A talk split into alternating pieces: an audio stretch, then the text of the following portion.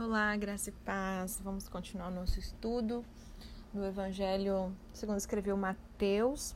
Estamos conversando sobre o capítulo 4, né? Vendo alguns aprendizados aí que a gente tira com esses relatos da tentação de Jesus após ser batizado ali e Jesus iniciando seu ministério terreno, né? Vamos falar agora sobre a tentação física, né? Falamos ontem é, dessa estratégia né, do diabo de, é, de vir mesmo tirar proveito assim dessa situação não somente física a questão assim até da questão do poder enfim né toda essa estratégia que que ele usou né e eu queria falar agora especificamente, né? Primeiro ele usou essa questão da área física, essa satisfação dessa necessidade. Depois ele tocou na área religiosa, é, no sentido de presunção, e também na área política ali, é, tocando sobre a ambição, né? E aí falando especificamente dessa parte dessa tentação física, né? Uma satisfação das necessidades, queria destacar alguns pontos aqui para gente. Em primeiro lugar, aqui no verso 1 e 2, né? É, o diabo, ele tenta tirar proveito das nossas necessidades. Ele pega carona, né? O tentador, ele adaptou a tentação às circunstâncias. Ele estava ali tentando um homem faminto com pão. Se a necessidade de Jesus fosse outra coisa, ele ia vir, ele ia vir tentar com outra coisa né? Então ele se adapta àquela tentação dele às circunstâncias. Ele tira proveito das nossas necessidades do momento que a gente está vivendo. Jesus estava com fome, o físico dele, né, gente, estava debilitado, estômago vazio, o corpo latejando numa profunda agonia depois de 40 dias de jejum. Imagina, tenta se imaginar numa situação como essa né? Eu acho que todos os poros do corpo de Jesus clamavam por pão. E aí, obviamente, né? O que, que vem sendo oferecido? Pão. Eva, por exemplo, estava perto da árvore proibida. Se ela não tivesse perto daquela árvore ali, possivelmente, né, o diabo, a serpente ali, teria tentado ela de uma outra forma. Mas Eva estava perto da árvore proibida. Davi, lembra? Com a situação lá de Batseba? Estava vagando pelo, para, pelo palácio na viração da tarde, estava onde não devia, né? Quando ele viu ela ali se banhando. Pedro estava seguindo Jesus de longe. Então o diabo ele sempre vai se aproveitar, se adaptar ali àquela circunstância ali para o favorecer naquela investida dele, né? Um outro ponto é que o diabo ele nos tenta no nosso ponto forte e no nosso ponto fraco. Porque às vezes a gente pensa que o diabo vai vir naquilo que é só uma fraqueza para mim. Não. O diabo ele tentou Jesus na filiação de Deus. Vocês repararam isso? No verso 3 ele fala: Se tu és o filho de Deus. Tentou ele também na necessidade física, conforme a gente falou. E depois desses 40 dias e 40 noites de jejum, Jesus teve fome. Então o diabo ele sugere que Jesus atenda às suas próprias necessidades. Sabe aquele pensamento que vem na sua cabeça assim: ah, eu mereço, né? Nossa, também, né? Pois é, foi a mesma coisa que ele fez ali. Poxa, vai lá, transforma essas pedras em pães. O diabo também tentou Jesus na sua natureza divina, na sua natureza humana. Como Deus, ele é o filho amado do Pai. Como homem, ele estava com fome, porque ele estava ali como homem, né? Jesus, homem. Nós precisamos ter cautela em relação às ciladas que o diabo coloca no nosso caminho. O apóstolo Pedro, ele tinha muita segurança em si mesmo e caiu.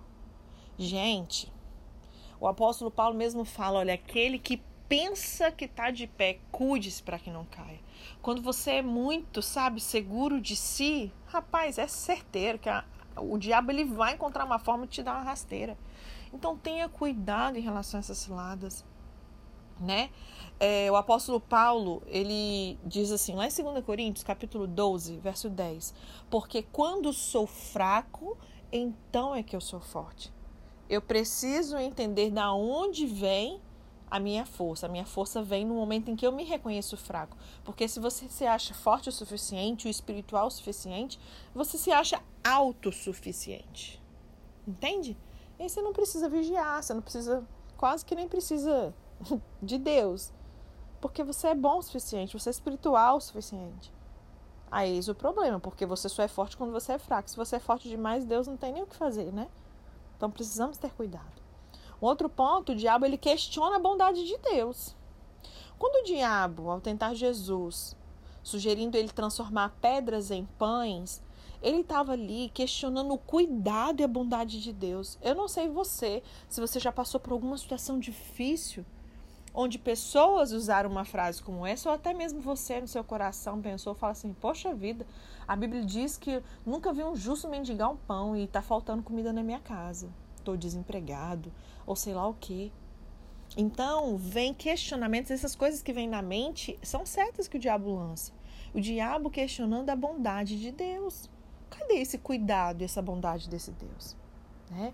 Ainda hoje ele nos tenta nos sugerindo, su sugestionando. Bom, se Deus é bom, por que, que você está com fome? Por que, que você está sentindo que você tem falta disso? Se Deus te ama, por que, que você está em apuros? Por que, que isso não dá certo? Por que, que as portas não se abrem? Por que, que você não é curado? Se Deus é tão fiel assim, por que, que você está doente? Se Deus é amor, por que, que você perdeu o emprego? Que seu marido te deixou? Sabe? E aí ele vem, o diabo vem para questionar a bondade de Deus.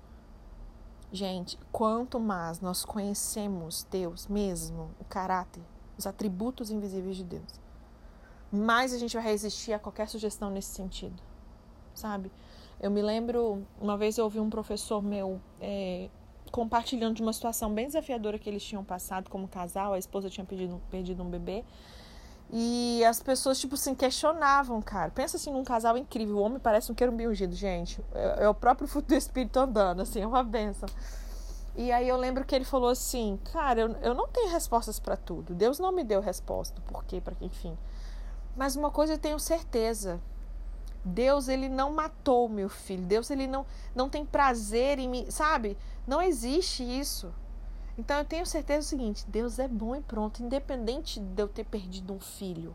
Então, quando você de fato conhece o Senhor, você não questiona a bondade de Deus. Então, uma maneira de se prevenir contra essas sugestões que o diabo vai trazer é ter ainda mais intimidade, conhecer o caráter de Deus, saber que ele é imutável, né? Saber que ele é amor e saber que ele é Deus, ele é soberano, né? É, vai nos ajudar. Um outro ponto é que o diabo ele explora circunstâncias adversas. Jesus estava no deserto, depois de orar, jejuar 40 dias, estava com fome, sozinho, junto das feras. Então, você está sozinho? Será que o pai abandonaria o seu filho? Ah, você está no deserto? É este um lugar para um herdeiro de Deus? Ah, você está com fome? Como é que esse pai de amor poderia deixar o seu filho sofrer? Você está com as feras? Nossa, que péssimas companhias para um filho de Deus. Então ele vai se aproveitar dessas circunstâncias para poder te tentar, para poder assim fazer você retroceder. O outro ponto é que o diabo ele sugestiona é, Jesus a abandonar a sua dependência do Pai. Isso aqui é algo que culturalmente hoje é, é fato, né? Você pode tudo, você é o cara. Se você é nada contra as técnicas de coach por aí, mas assim, é tipo isso. Você é o centro do universo. Você tudo que você pode tudo. Você não precisa depender de ninguém de nada. Você só depende de você. E o diabo é que faz isso. Fez com Jesus, sugestionando para ele abandonar sua dependência do Pai. E ele faz a mesma coisa com a gente. A expressão se tu és, ela pode ser traduzida como eu já falei para vocês, né? Já que és, então, já que és o filho de Deus, já que tens poder, faz alguma coisa por ti mesmo. Você já não tem poder? Você precisa de Deus para quê? Faz você mesmo, vai lá e faz. Lá no Salmo 73, né? Asaf, ele mostra o perigo que ele enfrentou ser tentado pela prosperidade do ímpio ele chegou a pensar: o que adianta ser crente? Estou sofrendo. Olha lá o ímpio prosperando.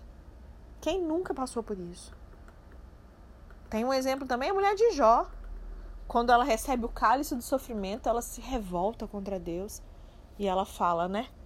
Pro marido dela, tá lá em Jó 2, verso 9: E ainda conservas a tua integridade, amaldiçoa esse Deus e morre. Então é um ponto de atenção pra gente aqui. Outro ponto é que o diabo ele sugere que Jesus resolva o problema econômico do povo faminto usando a política de que os fins justificam os meios. Ah, gente, isso existe essa cultura aqui no Brasil, então é muito forte.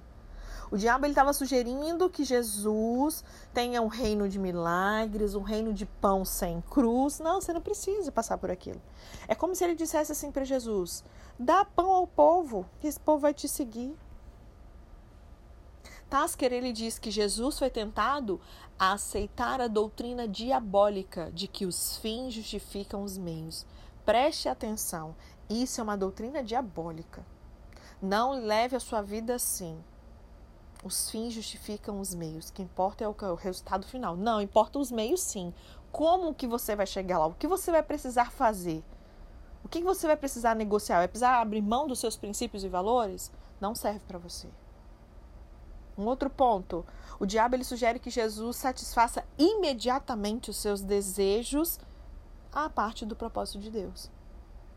O diabo ele tenta Jesus insinuando que o prazer de comer deve estar acima de obedecer ao propósito de Deus.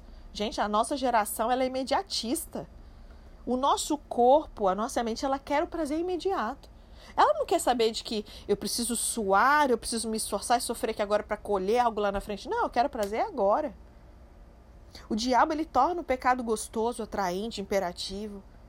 E ele sugere para Jesus para ele fugir do sofrimento, da privação. E a sua proposta é: se satisfaça, não se reprima. Tipo, o que importa é ser feliz, não tem nada a ver. Assinado Satanás cuidado. Amém? Então, essa foi a questão da parte física, né? A outra parte foi a tentação religiosa com relação à presunção. Quando Jesus citou a Bíblia para o diabo, ele partiu para o segundo round, né? Ele veio no primeiro round, pá, foi. Aí ele partiu para o segundo round, com a Bíblia na mão. Como que você tem partido para o primeiro, segundo, terceiro round? Quantos rounds você está aí com o diabo? E com o que, que você tem ido? Você vai armada? Você vai com roupa apropriada, com armamento necessário? Você é um obreiro que não tem do que se envergonhar, que maneja bem a palavra? Hoje, a gente não tô brava, tá? Mas hoje é um som tão um pouquinho diferente aqui.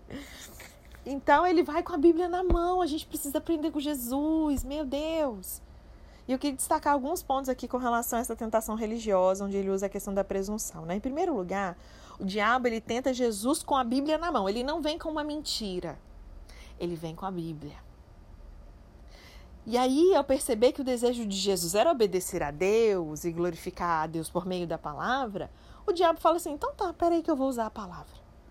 E na primeira tentação, o diabo ele queria levar Jesus a desconfiar de Deus. Falamos sobre a dúvida ontem. É igual fez com Eva, mas será? Não, certamente não morrereis leva você a ter aquela pequena desconfiança. Ele queria levar Jesus a desconfiar de Deus.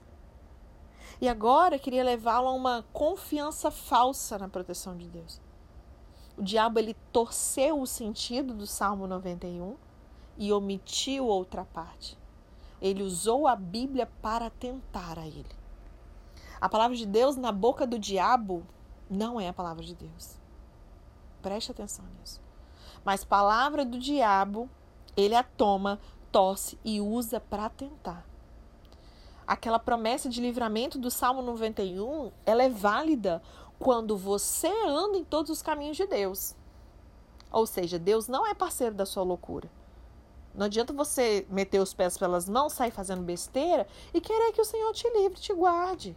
A sombra do, onipoti, do onipotente, descansar. A sombra do Altíssimo se ele não é sua habitação, se você vive do jeito que você quer, se você não anda né, em todos os caminhos de Deus. É igual assim, você pegar um texto que tem todo um contexto né? E isolar aquilo ali, tentar tomar, se apropriar. Vamos dar um exemplo? Filipenses 4,19. Filipenses 4,19 diz assim: o apóstolo Paulo diz: O Senhor, segundo as suas riquezas em glória, há de suprir cada uma das suas necessidades em Cristo Jesus.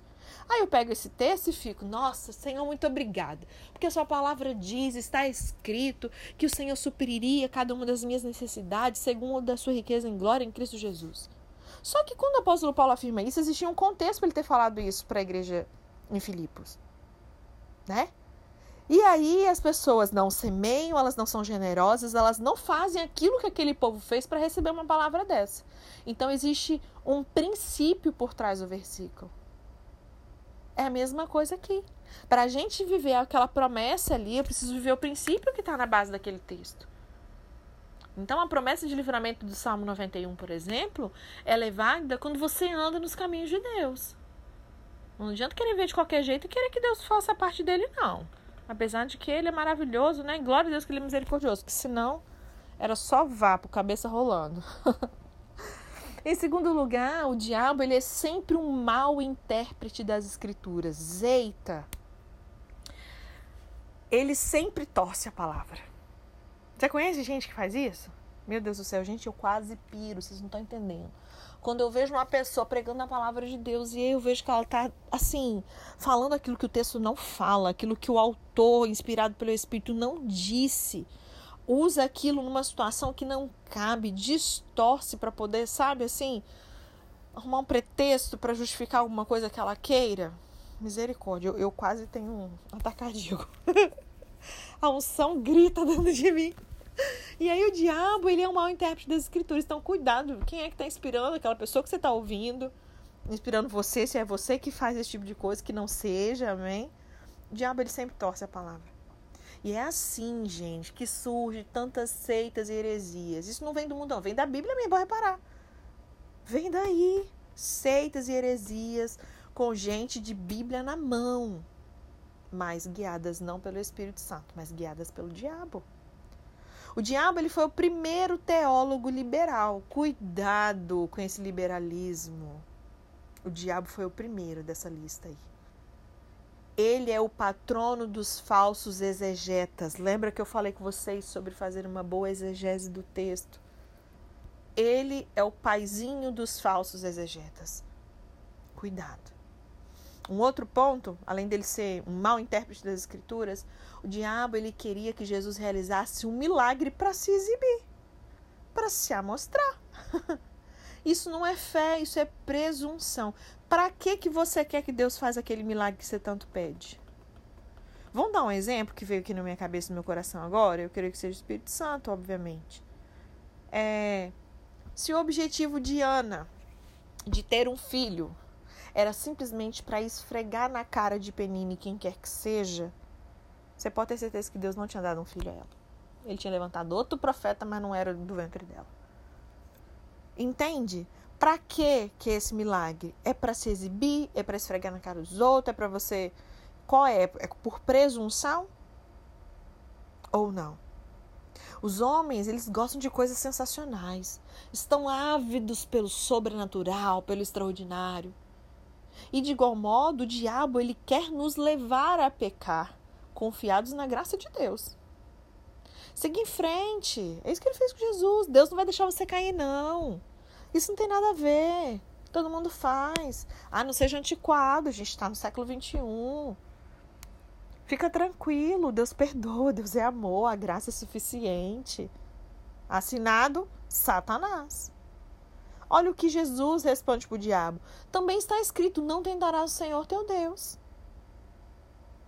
Então, um texto ele não deve ser analisado separadamente e ampliado de forma desproporcional, como se fosse a Bíblia inteira. Porque se eu faço isso, ele vai entrar em choque com outras coisas e a Bíblia não se contradiz. Cada pronunciação do Senhor, ela tem que ser considerada em conexão com outras partes das escrituras. Está escrito deve ser colocado ao lado do que também está escrito, como Jesus fez. O diabo falou: "Está escrito", mas Jesus disse: "Mas também está escrito isso", né? Então, que nós possamos amadurecer, crescer, continuar, né, a prosseguir em conhecer até chegar nesse pleno conhecimento.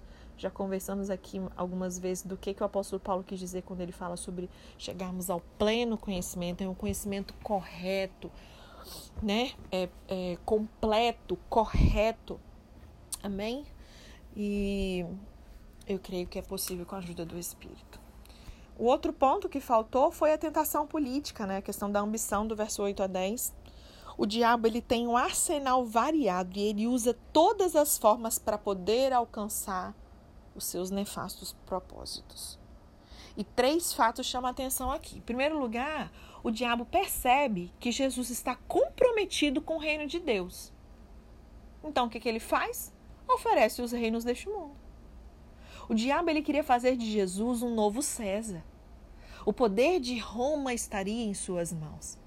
O seu povo oprimido quebraria o, jogo de, o jugo da escravidão e ia reinar com ele. a promessa do que a gente já sabe que vai acontecer. Deu o diabo, ai Jesus. Jerusalém, não Roma, seria a sede do seu governo. O diabo diz para Jesus: há um suspiro lá no vale por libertação política, atenda esse povo. Gente, cuidado, tenha discernimento para não estar tá fazendo hoje o que o diabo estava fazendo com Jesus lá atrás, com relação à tentação política. O diabo ele oferece a Jesus um reino de glória sem cruz, um reino de glamour.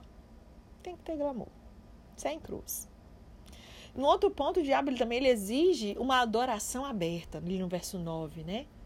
Na, nessa terceira tentação, o diabo ele não sugere que Jesus desconfie, nem que ele tenha uma confiança falsa, mas que ele aposte, é, apostate de Deus, que ele se afaste, né? Do próprio Deus. Aqui o diabo ele mostra suas garras, ele não vem mais disfarçado assim com meias palavras, não. Ele mostra suas garras e ele quer assumir o lugar do Deus Todo-Poderoso. Aquilo que ele fez lá antes dele cair. Ele queria o lugar de Deus e ali ele sugere isso. O diabo, em terceiro lugar, ele é um estelionatário. Verso 9.